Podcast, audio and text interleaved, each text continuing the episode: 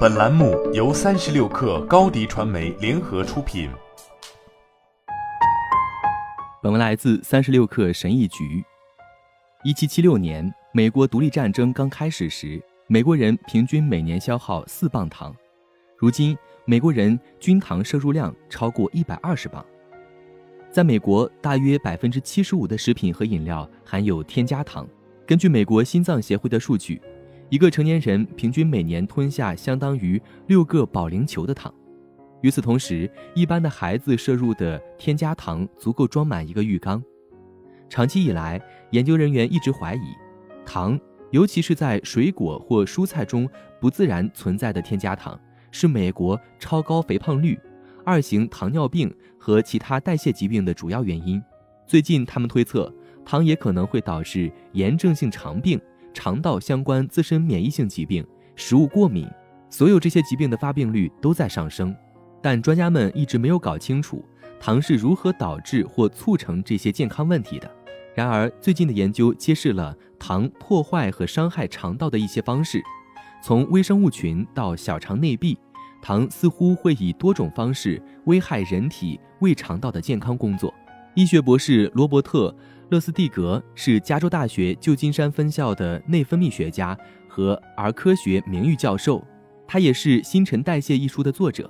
这本书研究了加工食品和糖是如何让人生病的。他说，糖至少在三个过程中发挥了作用。第一个过程与肠道和肝脏处理你吃的糖的方式有关。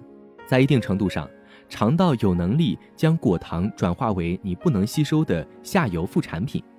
换句话说，如果你的糖摄入量低，你的肠道会把大部分糖类传递出去，最终进入你的粪便。你吸收的那一点点糖，最终会进入你的肝脏，将其转化为能量。但如果你吃了高糖的食物，你的肠道会通过产生促进糖分解和吸收的酶来适应。勒斯蒂格解释说，你创建了一个积极的反馈系统，你吃的越多，吸收的就越多。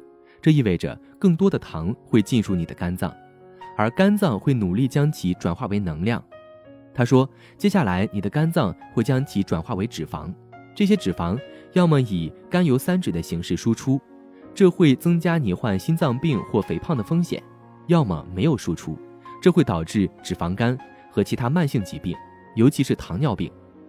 第二个与糖有关的问题与肠道的半通透性有关。肠道壁被设计成一种动态的、高度选择性的屏障，允许营养物质通过，同时将有害细菌、大分子食物和其他不合适的物质挡在外面。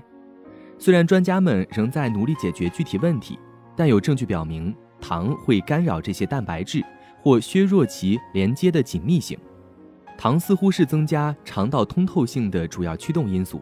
任何时候你给一个人或动物吃高糖的食物，肠道通透性都会发生变化。糖损害肠道的第三种方式与微生物群有关。肠道中有数十亿的细菌。虽然这些细菌中有一些对我们的身体有益，但也有一些与糖尿病、自身免疫性疾病和上面提到的其他健康问题有关。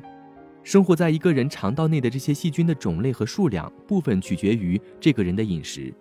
好细菌和坏细菌之间有一场战争。一般来说，有益细菌不以糖为食，但坏的细菌喜欢糖。所以，当你吃糖的时候，你就是在武装敌人。随着坏细菌数量的增加，这可能会引发免疫系统的反应，从而引发麻烦。所有这些有问题的变化累积起来，可能会伤害身体健康和导致功能障碍的累积。二零一八年发表在美国国家科学院院刊上的一项研究发现，有证据表明糖可能会使维持健康细菌群的肠道蛋白质沉没，所以糖对你有害，它在很多方面都对你有害。但考虑到糖在今天的包装食品中几乎无处不在，你应该吃什么呢？吃天然食品，而不是加工食品，这才是最重要的。这意味着你可以吃水果、蔬菜、坚果、种子、健康的油、肉类、奶制品，以及任何没有分解和包装的东西。基本上，想想一百年前人们吃什么，你就可以试着吃什么。好了，本期节目就是这样，下期节目我们不见不散。高迪传媒为广大企业提供新媒体短视频代运营服务，商务合作请关注微信公众号“高迪传媒”。